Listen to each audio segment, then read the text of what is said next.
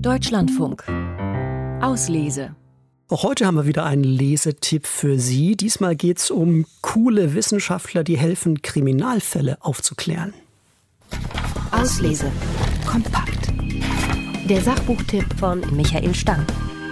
Dirk Labuddes Buch Digitale Forensik, die Zukunft der Verbrechensaufklärung beginnt mit einem typischen Fall bei seiner Arbeit. Auf dem Bildschirm ist die Steilküste des spanischen Ferienortes Lorette de Mar zu sehen, ein originalgetreu nachgebautes 3D-Modell, das wir mit Hilfe von Daten aus Spezialkameras erstellt haben.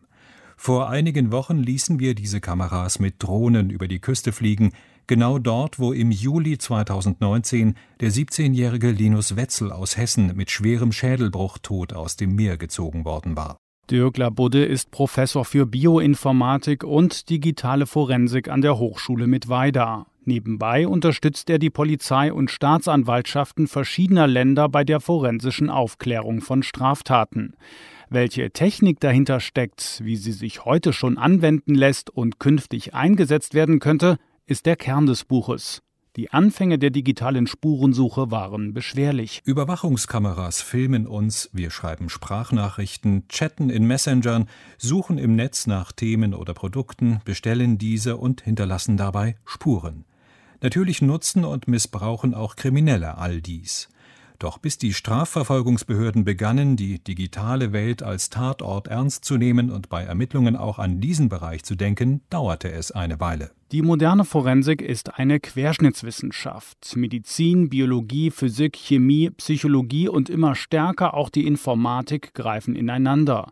Die IT-Forensik wird aber nicht nur bei Verbrechen in der Digitalwelt eingesetzt, sondern auch bei analogen Kriminalfällen, zum Beispiel für virtuelle 3D-Rekonstruktionen von Tatorten, die Dirk Labudde und sein Team regelmäßig machen. Schon jetzt lassen sich in digitale 3D-Tatortmodelle Spurenbilder von Blut und DNA, Schussverläufe und vieles mehr einbauen, berechnen und analysieren. Mögliche Ablaufvarianten können entsprechend durchgespielt werden.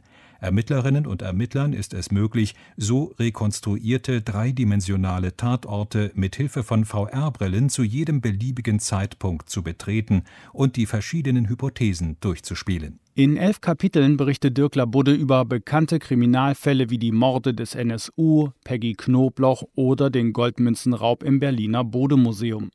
Überall gab es strittige Fragen, Ungenauigkeiten, falsche Aussagen und Ermittlungsfehler. Der Autor ist überzeugt, dass digitale Forensik dazu beiträgt, solche Verbrechen künftig besser und schneller aufzuklären. Große Hoffnungen setzt er auf sogenannte Rigs, das sind virtuelle Skelette für individuelle Gangbilder, also digitale Zwillinge von Verdächtigen, die auf wiedererkennbare Merkmale reduziert wurden.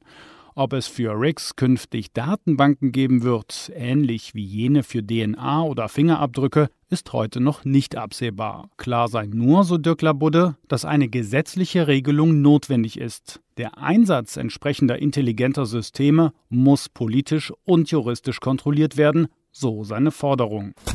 Auslese. Kompakt. Zielgruppe alle, die wissen wollen, ob die im Fernsehkrimi gezeigten Untersuchungsmethoden tatsächlich im Polizeialltag eingesetzt werden. Erkenntnisgewinn? Trotz innovativer Methoden lassen sich nicht alle Kriminalfälle lösen. Spaßfaktor? Krimi-Fans kommen definitiv auf ihre Kosten, dank neuer Einblicke in bekannte Fälle und der Beschreibung weniger bekannter Verbrechen. Michael Stang empfiehlt das Sachbuch Digitale Forensik, die Zukunft der Verbrechensaufklärung.